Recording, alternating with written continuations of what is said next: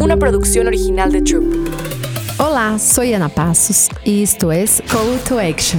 Aqui vamos a platicar com várias mulheres inspiradoras. Veremos diferentes histórias de vida sobre todo lo referente ao universo feminino. Desarrollo personal, bienestar, desarrollo profissional, relações e moda e beleza. Isso não se quedará solo la inspiração. Lo llevaremos a la acción. Com el passo a passo que nos dejará a experiência de vida de cada invitada.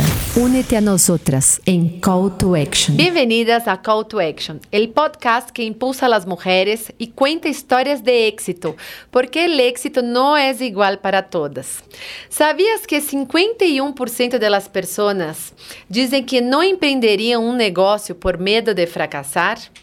Sin duda, el miedo nos detiene y nos frena para conseguir muchos sueños que tenemos. Hoy hablaremos con Floriana Ibarrola, una joven empresaria que entendió eso que no nos gusta en los salones de belleza y transformó para beneficio de todas nosotras. Definitivamente, el negocio está en su sangre y podemos verlo reflejado en sus cinco proyectos.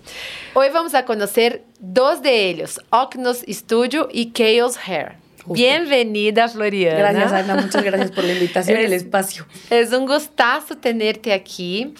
Floriana, quisiera saber un poquito de tu camino. Eh, ¿Qué estudiaste? ¿En qué momento te diste cuenta que querías emprender en el mundo de la belleza? Bueno, antes que nada, muchas gracias. eh, me gustaría contarles una historia más romántica de por qué decidí emprender, pero la verdad es que me gustan respuestas más concisas y la respuesta es porque me gusta el dinero. Me encanta hacer dinero. O sea, la verdad es que me encanta decir, es que yo desde chiquita veía que mi mamá se peinaba. No. Siempre me gustó el dinero, siempre me ha gustado sobre todo hacerlo. Este, y desde muy chiquita me di cuenta que para tener todo lo que yo soñaba y todo lo que yo quería, tenía que trabajar mucho. Y el trabajo me fascina, se me hace la cosa más importante en la vida de un ser humano eh, porque te ocupa, te hace este, una persona que tenga un poquito más de, de visión en las cosas, te hace conocer gente, entonces para mí el trabajo es básico. Pero eh, también desde muy chiquita me di cuenta que en la industria de la belleza como que hay mucho espacio y muchas oportunidades para crecer y poder innovar. Eh, yo digo, mi carrera, ni siquiera quiero hablar de mi carrera porque, o sea, no me dedico a nada que tenga que. Bueno, un poco sí. Estudié imagen pública, no fui nada feliz en la universidad, nada. O sea, no, nunca fui una mujer de dieces, la verdad es que no, la, la, estudiada no era lo mío, pero la, la chambeada sí. Este, y bueno, estudié imagen pública, luego hice un, este, un diplomado en la NAWAC de emprendimiento, porque siempre quise yo ser mi propia jefa. O sea, como que nunca tuve en la cabeza el entrar este, a una empresa y, y, pues como que curtirme ahí y después salir a emprender. Cosa que mi papá mucho tiempo nos dijo como de, no, si vayan, aprendan. Y dije, no, no, no. O sea, yo necesito ver cómo, cómo le hago, pero tengo que emprender. Y ya me estoy divagando. ¿Cuál fue la pregunta? yo ya estoy contestando 80 yo cosas. ¿Cómo empezaste eh, a emprender en el mundo de la belleza? ¿No? Que dijiste que estudiaste eh, imagen pública. De, de, imagen pública uh -huh. que te sirvió un poquito, pero no tanto. Sí, me sirvió. Fue una embarrada de muchas eh, cosas, pero no. Una pincelada. Sí. Pero que, que estabas ya clavada en que querías empezar emprendiendo, nada de empezar por empresas, que era lo tradicional, ¿no? Empiezas en una empresa transnacional, aprendes y luego abres tu negocio. Justo. En el tema de Oquinos, Oquino Studio es un estudio de belleza o lo que se le conoce más coloquialmente en México, un salón de belleza. Pero yo lo que quería construir en Oquinos era crear un lugar que fuera más, más que un salón, una marca y darle tratamiento de marca.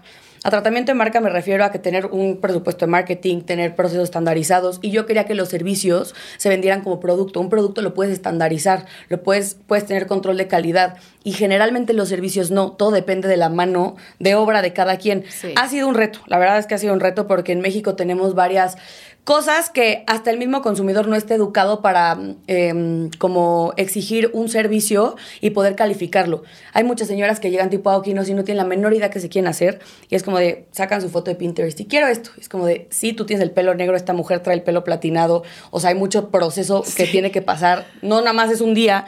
No, lo quiero así ahorita. Pues no te va a quedar así ahorita y si queda así ahorita te lo voy a quemar y no vas a regresar. No, y vas a salirte sin cabello. O sea, y, y a mí no me conviene que salgas con la cabeza quemada. Entonces, son muchas cosas que se tuvieron que pasar, pero eh, la verdad el mundo de la belleza siempre me hecho, se me ha hecho como un mundo muy atractivo. Antes de Okinos, eh, porque Okinos es un proyecto que arranca desde como, eh, o sea, a conceptualizarlo como el 2018. Pero esa idea nació de dónde? Nació porque yo iba a un salón de belleza literal, al que fue mi abuela toda la vida ahí en San Ángel. Y la gente era muy linda, todos eran muy amables, pero faltaba experiencia. O sea, a mí me faltaba como una experiencia. Y yo llegaba y pues te lavan el coco, ¿no? Es la cosa más deliciosa del mundo. Sí. Si alguien aquí no ha ido a un salón, que les laven la cabeza porque no saben lo que es, que te masajen literal. Uf. Y, pero yo, justo me ponían como en unos lavabos en donde la luz era blanca, me cegaba, la música estaba como a todo lo que daba. Entonces el, el, el punto de relajación no llegaba. Yo decía, "Mm, no, algo, algo, algo tiene que estar diferente. A mí me gusta mucho el crear como, es que no, no es lo que te vendo, sino cómo te lo vendo. Entonces yo entendí esa parte y dije, es que hay que crear un concepto que pueda transformar un servicio y una experiencia de belleza a otra cosa. Entonces, de ahí, li- literal, yo estaba tirada así en, en- en la cosa esa que, donde te masajean y dije, no. Un lugar donde te puedan bajar la luz, donde la música cambia dependiendo del espacio, donde no esté escuchando las secadoras. O sea, algo que, que me transforme, ya sabes, de- Sí. de- del espacio. Sí, que aproveches también para relajarte y Sí, sí, sí. que Digo, disfrutes. Lo más raro es que soy una mujer muy como... Me choca ir al salón de belleza, por ejemplo. Tengo uno y lo odio. O sea, odio ir al salón de belleza. O sea, lo detesto. Yo adoro. Y- pero, pero justamente yo soy muy de, no es lo que a mí me gusta, es lo que le gusta a la gente. Sí. Que está muy dividido el tema de, a ver, hay a quien le encanta ir al salón y es de, me puedo quedar ahí tres horas y hay quien va de pisa y corre. Entonces hay que, hay que tener como un punto medio para que también no se tomen su tiempo en el masaje y la señora se dice, oye, tengo ya que irme. Entonces, Sí. como que había que encontrar ahí un poquito. Y yo soy muy buena conceptualizando marcas. Lo mío es conceptualizar. O sea, lo que yo soy muy buena y lo que yo, este, y, y crear productos y servicios. O sea, yo crear una marca se me da muy natural. Preséntame un Excel y me muero de risa. O sea, de verdad, es como de, "Mm". No, o sea, los números no es lo mío. Lo he tenido que aprender porque evidentemente para llevar un es negocio... parte del, de- del proceso. Eh, O sea, tienes que, o sea, tienes que Sí. checar dónde está tu dinero, cómo estás pagando, cómo está saliendo ingresos, este, gastos fijos, todo ese tipo de cosas. Pero bueno, yo en, en ese momento dije, pues quiero abrir un estudio, o sea, quiero abrir como un salón, quiero que tenga una experiencia. Yo dos se- meses antes había ido a Los Ángeles porque también estaba trabajando un proyecto allá, justo también de belleza, este, y me quedé en un hotel que se llama El One. El One es un hotel que tiene una experiencia como muy única, porque llegas y además si tiene, no sé, una mesita te la venden, ¿no? Todo obviamente está di- dirigido al capitalismo y al consumo, o sea, todo. Pero pues yo sería muy hipócrita si digo que, que yo no tengo esa visión, también la tengo. Entonces yo dije, es que un salón, un estudio que a lo mejor les encante un cuadro, se los vendo. Todo lo que quieran comprar, yo se los vendo. Este, productos buenos, o sea, una curaduría de, de, de- en la concept store que tenemos en Okinos, porque no nada más es vender shampoos, ¿no? Sino también a lo mejor que la canastita, la vela de olor, porque Okinos huele algo, o sea, la experiencia de la marca es huele algo, se escucha algo. Fui tan loca que dije, a ver, en, en Okinos está prohibido el rock, el reggaetón, música pop en español, o sea, literal, hasta una playlist se tuvo que curar para que la experiencia estuviera como estandarizada. Esa, esa playlist está en Spotify. Te la mando si Sí, quieres, por porque favor. literal yo, y la hice yo, o sea, la verdad la hice yo, pero porque yo quería que estuviera muy unificado. Y Okinos lo que yo quería es que te sintieras el Mediterráneo. Ah. O sea, yo dije, a ver, necesito crear un espacio que la gente llegue y, pare, y sientan que están como en otra parte del mundo, que están como en el Mediterráneo, que se relajen. Obviamente ha habido, o sea, porque abrimos que 2020, justo un día antes de que nos dijeran que la pandemia... ah, no, no, no, es que si les cuento, o sea, cómo ha estado el proceso, se mueren de risa, pero Okino supuestamente iba a abrir el- en el 2019, obviamente las obras se tardan más tiempo de lo que uno cree, y nos vamos hasta el 2020. Y ya, la inauguración iba a ser en marzo, el, do- el 19 de marzo del 2020, y literal una semana antes me hablan y, ¿qué crees? Shutdown, no pueden abrir. O sea, yo no, yo, y nadie nos conocía como para aventarnos el, oye, este, pues bueno, haz servicio a domicilio, nadie conocía a Oquinos. Entonces, pues obviamente te partes el coco a ver cómo le haces para vender, porque ya era pagar gente, renta, este, todo ese tipo de cosas. Pero, mm, pero sí, Oquinos ha sido un reto, pero sobre todo un poco la concepción de la idea del, del proyecto era que era una marca y hacer una diferencia en cómo se vende y se estandariza este, los productos y los servicios de belleza. Yo intenté también hacer algo que los, en algún momento, no sé si ubiques como estos lugares de ejercicio boutique. Digo, no sé si pueden decir marcas, pero los típicos de bici, Sí, este, que, sí. que compras clase y no pagas una membresía. Sí. Yo justo quise hacer lo mismo en Nokinos, como de, a ver, o sea, que también migremos el servicio de belleza a un e-commerce. eso no jalo porque la gente no está, como que no tiene esa cultura aquí en México. Ni siquiera un sistema para agendar. Es como de, no, yo le hablo ahí, yo hablo por teléfono, a mí no me pongas a agendar. O sea, ese tipo de cosas no han ayudado a que esto crezca y se estandarice mejor porque el consumidor en México tampoco tiene esa educación. Sí. Y prefiere hablar con la persona y agendar. O sea, yo, por ejemplo, me paro de pestañas todo el tiempo porque les digo así de, oigan, prohibido que, sus, que las clientas marquen a sus teléfonos. Por eso hay un teléfono y hay un link para hacer la agenda. Les entra por acá y les sale por acá. Sí, O sea, literal. sí. Y lidiar con la gente, la verdad, el capital humano es bien complicado. Sí, Es me difícil. imagino, porque ¿cuántas personas tienes ahí? Ahorita somos como 16. 16. 16. Y la verdad es que no ha habido tanta rotación como en otros salones. La verdad es que es una industria donde hay mucha rotación. Y además te Muchísima. topas con gente que se vuelve como muy divo. Y a ver, to- todas las personas que nos pueden escuchar, que se dediquen a esto, hacen una gran labor, es muy honorable y respetable, pero no están curando el cáncer. Bájenle dos rayitas al... al yo soy la estrella, es como de, neta, neta, Sí. son estilistas. Luego se les sube mucho, Sí, ¿no? sí, sí, es una y, cosa- y causa muchos problemas en el salón de los egos y ¿no? Mucho. del ambiente. Mucho. El ambiente de los salones es muy retador de, para manejar todo ese staff. Es lo más difícil. O sea, el trabajar, o sea, como que el capital humano y lidiar con la gente es lo más complicado. Y ojo, yo soy una mujer relativamente paciente, no voy a decir que soy la más paciente, pero relativamente paciente. Y como que para mí es, soy muy práctica, es como de, a ver, ¿no te gusta algo? Ve y háblalo, ve con quien lo, ve con quien lo tengas que hablar. Pero aquí ya sabes el triángulo de voy, le digo a Ah, fulanita, sí, la de front sí, desk, y luego sí, se al sí, de limpieza y se hace este círculo vicioso de... Es que la- ah, yo siento mucho que hay- la mayoría de las personas aquí no les gusta confrontar. No. Llegar con la otra persona y decir, ¿sabes qué? Pasó eso, no me gustó, yo te pido, por favor, si puede ser. No. Entonces ahí da toda esa vuelta, aumenta el problema, las emociones negativas están a todo lo que da. Y El al tema es final la- de cuentas no resuelves el problema. El tema es que no hay inteligencia emocional y yo creo que para todo lo que uno haga tiene que aplicar la inteligencia emocional. Hay algo que te puede dar mucho coraje, pero no puedes llegar a mentar madres a alguien que, o sea, yo la única persona que me dejo ir así como le medí es con mi pobre esposo.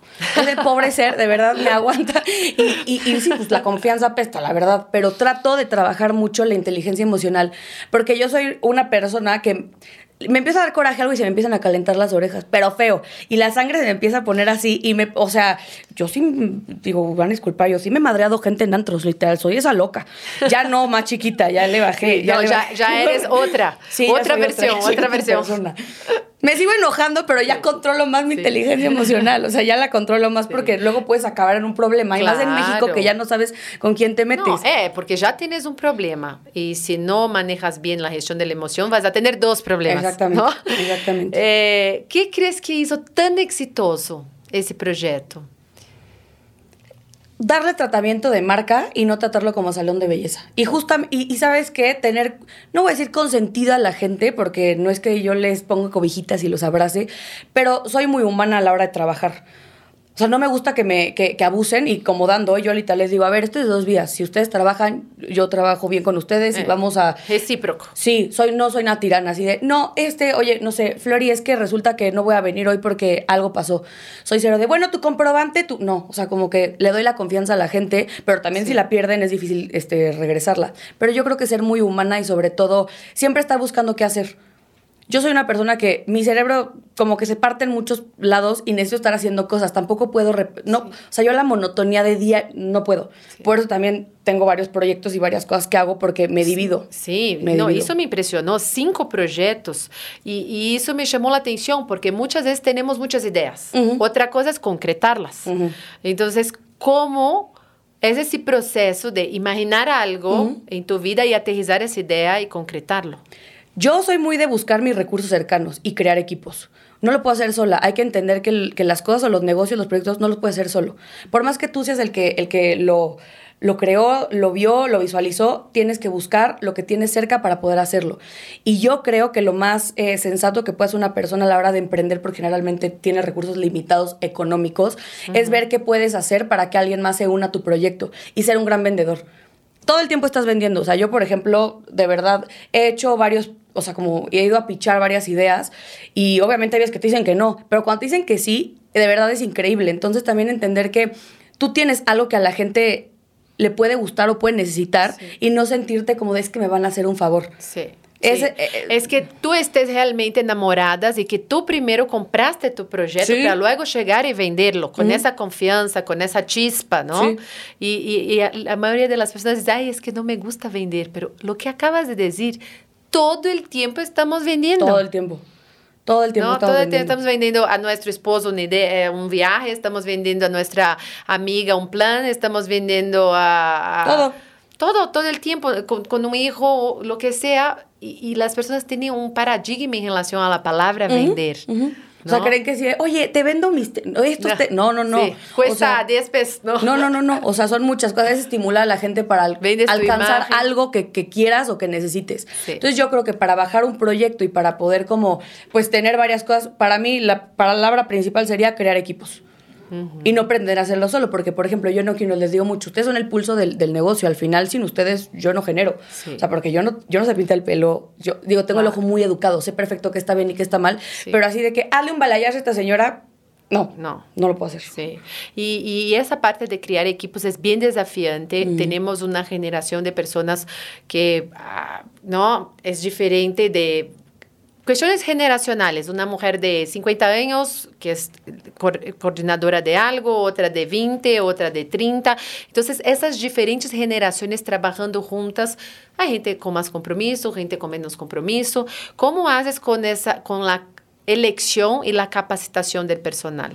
Pues mira, trato de crear una cultura de trabajo establecida para que la gente llegue y se adapte y obviamente cada persona es diferente y puede aportar otras cosas. Yo soy muy de la idea que si una persona llega y no funciona y es manzana podrida, sácala, porque te va a podrir todo el frutero. O sea, sí funciona así. La verdad, hay gente que, por más que tú quieras tener toda la, disposición de que estén contigo, no dejarlo sin chamba, hay veces que te sale mucho más caro tener alguien ahí que, que realmente no está aportando a tu equipo. Entonces, yo creo que eh, lo más importante para crear un equipo es que tú tengas ya muy establecida tu cultura de trabajo para que la gente llegue y se adapte a que tú te tengas que adaptar a cada persona que, que llega. Entonces, para mí ese es como el punto más importante. Sí, sí, tener como esa visión muy clara de, y rápida, ¿no? Para que no contamine todo el ambiente. Eh, hablando un poquito de, de esas pruebas de error que hacemos en el camino, ¿no? Del emprendedorismo. ¿Te has dado cuenta de alguna idea que de- de- pensabas, wow, esa idea es increíble y al final a la gente no les ha gustado? ¿Y qué ha pasado? ¿Cómo ajustaste ese rumbo? Estoy pensando, ¿eh? Sí, ¿sabes? Cuando decías, no, eso aquí va a súper jalar, pero al final no enganchó tanto. Es que me voy a ir bien sangrona, pero soy muy intuitiva y nadie me va a creer esto. Pero la idea de Uber Eats y el de estar llevando comida de restaurantes, a mí se me ocurrió hace como 10 años. Yo le dije a mi esposo, es que ve, imagínate que McDonald's se pudiera llevar la comida. O sea, o sea de verdad, el pro, le iba a poner hasta Daily Runners, ya tenía nombre, hace 10 años. Pues no, alguien más me ganó la idea y evidentemente ya dije, chin, ya, o sea, yo ya estaría en otro lado, o sea, pero bueno, entonces la verdad es que soy muy... El timing. Ah, Sí, y digo, a ver, hay cosas que son para ti, otras no, Sí, sí. pero yo soy una persona que tengo, o sea, sí, sí, sí, de repente este nivel de creatividad que yo manejo, hasta de repente le digo a mi esposo que es medio una maldición porque me desenfoca. De repente estoy como, ¡Ah! ya sé que voy... Y, me tengo que aterrizar porque es como de, no, ya, ya estás corriendo cosas, o sea, enfócate. Y me pasa diario, así de, imagínate ahora hacer tal, pero que me haya pasado algo en el camino, que yo, bueno, que ellos, por ejemplo, la marca de shampoos ha sido un reto porque es el, el core de que ellos es hacer productos capilares personalizados. Y el proceso de crear el shampoo es todo vía digital. Híjole, ha- nos ha costado, lanzamos en noviembre del año pasado y nos ha costado muchísimo porque la gente no entiende bien el proceso. Es como de, ¿pero cómo? O sea, ¿cómo se hace mi shampoo? O sea, es como, tú contesta un quiz y ya. Pero la gente no lo entiende. Entonces, apenas estamos como validando si México es mercado para eso. Estados Unidos sí, 100%. El mercado es muy diferente aquí, Sí. México y Latinoamérica. Es súper diferente. eh. Pero, pero sí, apenas, que, creo que, que ellos, te- contestando la pregunta, creo que apenas estamos validando si si sí fue una buena idea o no tampoco. Sí, no, y, y luego empiezas con esa idea y ajustas en el camino, ¿no? Sí. Entonces, no sabes, sabes que no están dispuestos a contestar el quiz. Entonces, ¿cómo lo armamos? ¿Hacemos tres kits combinados de tipos de shampoo o...? No, ya tuvimos que rehacer la página, eso ha sido una pesadilla. O sea, a mí me dan ganas de ya de repente decir, ya, pero no, o sea, porque aparte también soy muy terca. De repente digo, no es tenacidad, es terquedad, pero pero, pero sí digo, no, pues es que este proyecto lleva ya mucho tiempo, también que ellos desde el 2017 como que empezó a concebirse y obviamente mis socios que tienen una de las maquilas más grandes en México de cosméticos, obviamente en la pandemia se pararon para hacer gel, entonces pues paramos el tema del shampoo. O sea, la pandemia ha sido un gran reto para, para, para entender qué hacer y para ver que, cómo funciona tu cerebro para salir de un problema, la verdad. Sí, fue, es un ejercicio fuertísimo, pero muy real y que demostró el poder de la creatividad de mucha gente, cómo dieron la vuelta. Yo tengo historias que digo, wow, ¿no? tuvieron una idea que marcó toda la diferencia y fue el momento donde ganaron más dinero en toda la historia en la pandemia. Cómo ciertas marcas pudieron aprovechar esa situación dentro del contexto, ¿no? Y actuar con mucha velocidad. Sí, sí. Eh, yo creo y hablo siempre que para ser una mujer exitosa es súper importante tener una red de apoyo. Una mentora, esa mujer que te guía, una aliada que te facilita, que te pasa los contactos y hasta tu competidora te entender bien clarito quién es tu competidora. En tu caso, ¿quiénes son esas tres personas? Como tal, yo no, yo no he tenido una mentoría, o sea, como que soy muy es que la palabra que me define es, soy como muy atascada, es como, pues ya, me voy a aventar, lo voy a hacer ya, o sea, como que, y en el camino me pego, me todo, pero como que aprendo. La verdad es que me he topado con mucha gente que está dispuesto o dispuesta a unirse a los proyectos que yo traigo, que se los agradezco infinitamente porque yo tengo, la verdad es que no tengo socias mujeres, prácticamente son puros hombres. Y podrían pensar que en la industria de la belleza seríamos muchas mujeres, pero no, todos han sido hombres, que yo les agradezco infinitamente porque creyeron en los proyectos, pero eh, a mí me parece como muy interesante que, que ahora más mujeres nos vamos uniendo y también yo tengo un, bueno, tengo un podcast y que grababa con Karen Rodarte, que ella es creadora de, de Pai Pai, que es una marca de cosméticos bastante famosa aquí en México. Este, y ella me ha ayudado mucho porque me metió como un grupo de mujeres que somos todas creadoras de marcas de belleza. Está Hele Jepson, la de Escape, que creo que ya la tuviste aquí, que es brillante. Este, hay varias que estamos ahí metidas. Está también esta Carla González, que ayer justo la entrevisté y de verdad una entrevista muy enriquecedora. Entonces, como que estamos haciendo más, más team las mujeres que estamos en la industria de la belleza y tenemos un grupo y de repente por ahí hablamos. Pero no, no somos tanto de vernos y qué están haciendo, ni mucho menos. Yo ah, no sé si esto esté bien o esté mal, pero como que no pregunto mucho. O sea, como que me aviento. Digo, no sé si se contesta tu pregunta. pero... No, pero está bien. Eh, eh, es muy, vamos a decir, eh, de tu esencia y te lanzas, ¿no? es una corazonada y ahí vas. no, no, no es que durante el proceso haces una mentoría, pero ya tienes un grupo de aliadas importantes. Sí. ¿Y hay algún competidor que tienes ahí muy en la mira que dices, mm", que no necesariamente esté en México, pero que dices, ah, eso me inspira? Porque muchas veces las personas dicen, no hablan tanto de los competidores, pero ese es un motor si lo, si lo encausas bien, ¿no? Sí. Pues mira, para, para no, como tal, no tengo un, un, estudio que yo... Bueno, por ejemplo, hay una hay como una franquicia, no sé si lo manejan con franquicia o son literal este, el mismo dueño, en Estados Unidos que se llama Dry Bar, que son literal como lugares donde te van, secan el pelo, que es más como una marca que ya el salón de belleza, que se me hace que funciona. Pero para aquellos sí tengo muy, muy como fijo qué, qué es la competencia y cómo funciona. Y por ejemplo, una marca que se llama Function of Beauty en Estados Unidos que son los que empezaron con el tema de personalización de productos y obviamente, pero a ver, empezaron con un capital yo creo que de 600 millones de dólares también. Algo que pasa en Estados Unidos que no pasa en México es que la gente sí te compra ideas. En México es como de, ¿pero cuánto has vendido? Nada, porque no existo. Quiero que me des dinero para existir. Sí, exacto. No, pero, y, este, ¿y cómo me lo vas a validar? ¿O qué garantías me das? Nada. O sea, no te puedo, o sea, es una idea. Pero en Estados Unidos sí puedes llegar y presentarte con un fondo de, pues miren, tengo esto y pues resulta que, ah, buenísimo. Es más, si yo quisiera vender Okinos, lo, puedo, lo prefiero vender en Estados Unidos que aquí en México.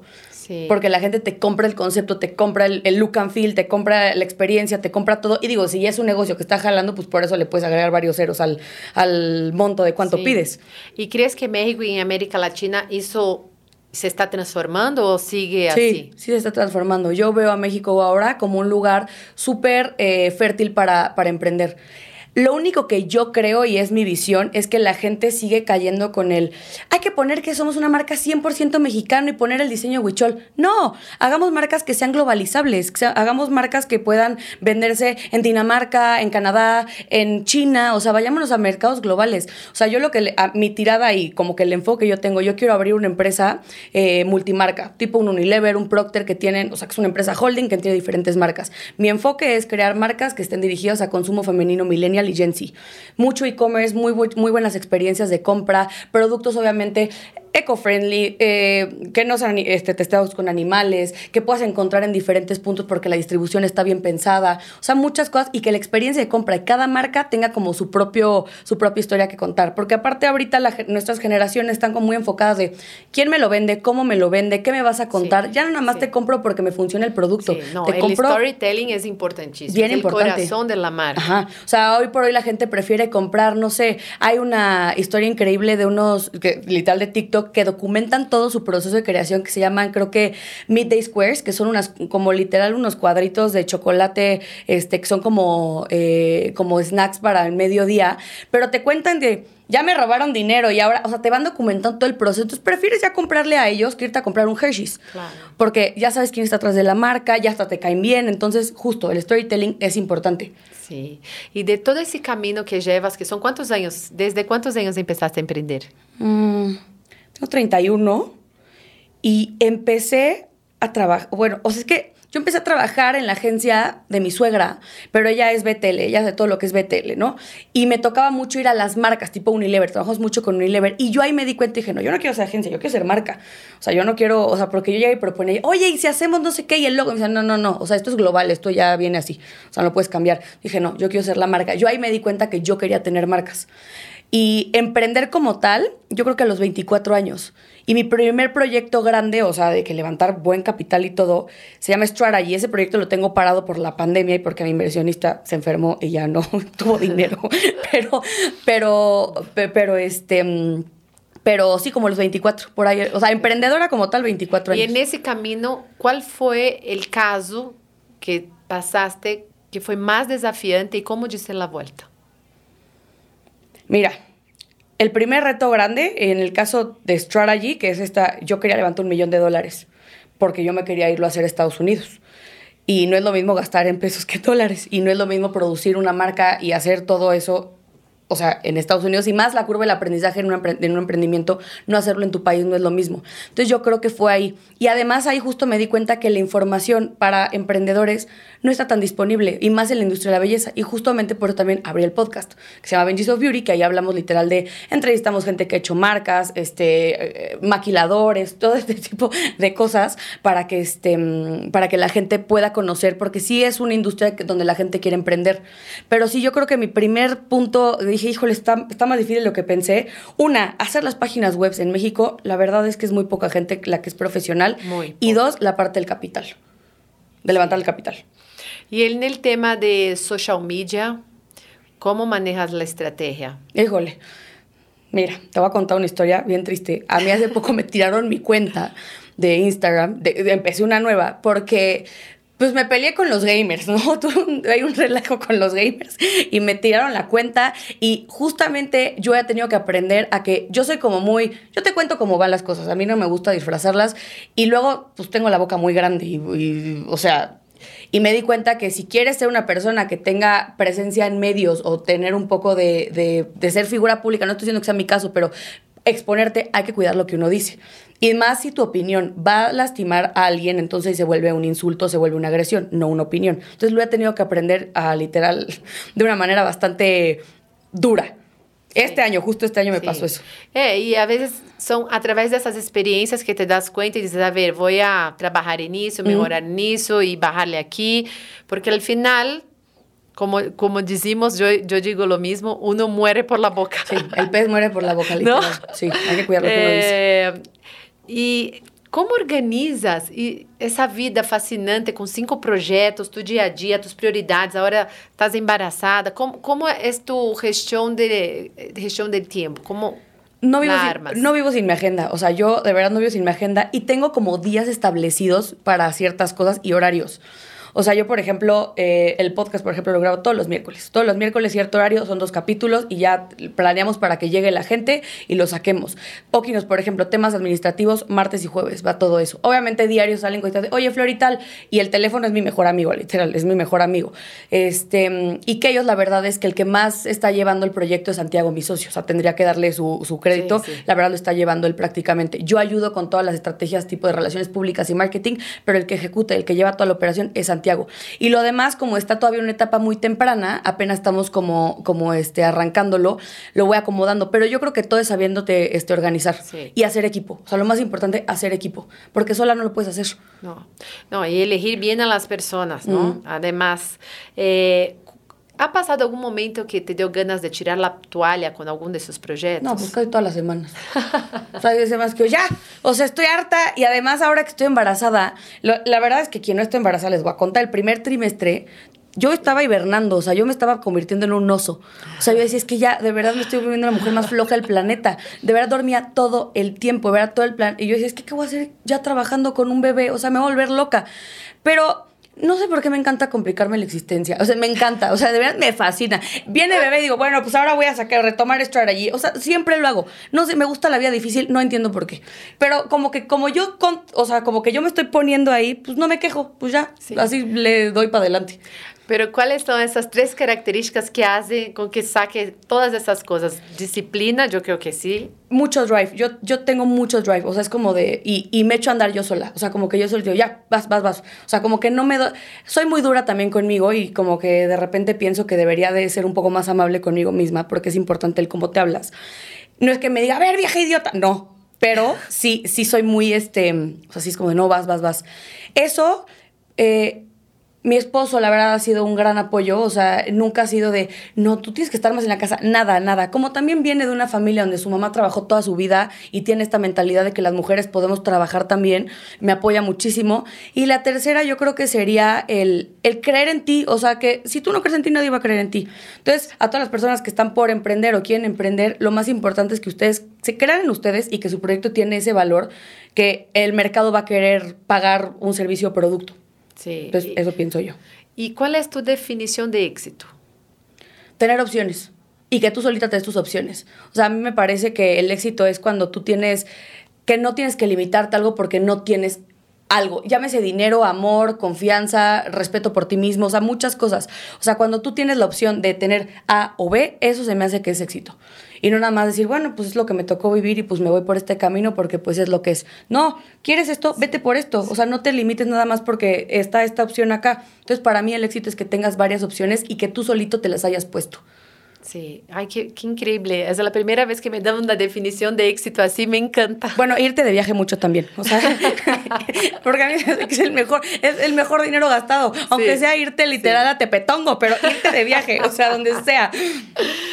Compárteme un call to action para lograr el éxito, para todas esas mujeres que nos están escuchando. hacerlo. O sea, no esperarte. Yo mucho tiempo caí en esta. mm, No es mal manejo, pero el planearlo mucho, querer planearlo muchísimo y estar lista. Nunca vas a estar lista. Al final todo va a ir cambiando. El movimiento es vida, la evolución es necesaria. Entonces tu proyecto a lo mejor empezó siendo rosa, pero va a acabar al- a lo mejor siendo morado. Entonces no puedes planear ni controlar todo. Entonces aviéntate. Al final. Te vas a equivocar y las, las equivocaciones son las mejores lecciones, las mejores lecciones de la vida. O sea, quien te dice es que me da mucho miedo fracasar, de verdad, él, se vale tener miedo, ¿eh? De verdad, yo hay muchas cosas que he tenido miedo, pero, se- pero lo que es más importante y lo que define el carácter de una persona es hacerlo con todo y el miedo. Entonces, si hay miedo, está perfecto, tengan el miedo, pero háganlo con todo y miedo. O sea, yo así funciono. Sí, no, totalmente, porque muchas veces la persona está esperando la perfección, la perfección no llega y se detiene. Ella solita traba todo ese camino. Cuando sobre la marcha las cosas van tomando forma, Sí. ¿no? Muy bien. Ay, yo no quiero que se acabe. Ya nos no están quiero, callando. Yo no quiero. y yo nada más veo el Yo no quiero. ¿Quién que me? Wow, ese, ese tipo de plática me encanta. Eh, Muchas gracias por la invitación, Ana, De los verdad, de verdad. Estoy encantada contigo, con lo- los proyectos. Gracias. Y gracias por venir. Espero que todas que, las que nos están escuchando, ¿no? Aprovechen toda esa información para decir, a ver, ¿qué hago con mi miedo? ¿Cuáles son mis opciones? Y vámonos.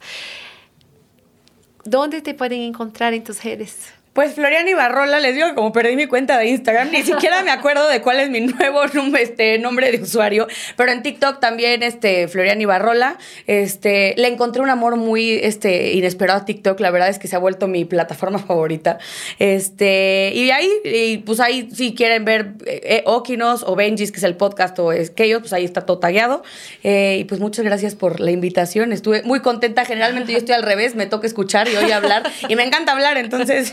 No se notó, ¿verdad? Sí, no, yo igual, aquí yo me controlo. a mí me hacen morderme la lengua, ¿eh? Porque luego escuchas algunos podcasts que solo habla la entrevistadora, ¿no? Y la invitada. Es como, y bueno, no te cuento si no quieres. me callo si quieres. No, pero muchas gracias. Ay, no, muchas gracias a ti y a todos ustedes. Muchas, muchas gracias por escucharnos. No dejen de seguirnos en Luxury Lab Women, donde les compartiremos un poquito más sobre Flor y cómo logró tener éxito en sus empreendimentos y conocer más sobre nuestros eventos y cursos de desarrollo. Yo soy Ana Passos, Life Leadership Coach, CEO de Luxury Lab Women. Me gustaría agradecer a nuestros aliados que nos apoyam a comunicar essas histórias de mulheres de êxito. Primeiro a Lincoln, eh, que ha creído no projeto desde o princípio e estamos fazendo coisas increíbles de empoderamento com eles. A nossos, aqui nossos muebles hermosos de Bo Concept. Tan padrísimos. E mi vino favorito que te vou a regalar. Muchas gracias. Domenes Hot, que é delicioso, um vino rosé ahorita para el verano, Uy, pero ahorita que estás embarazada. No, no, lo guardo. Tú no puedes regalar para otra persona. ya podré volver a tomar en algún momento. eh, muchas gracias a todos y nos vemos en el próximo episodio. Gracias. Una producción original de Troop.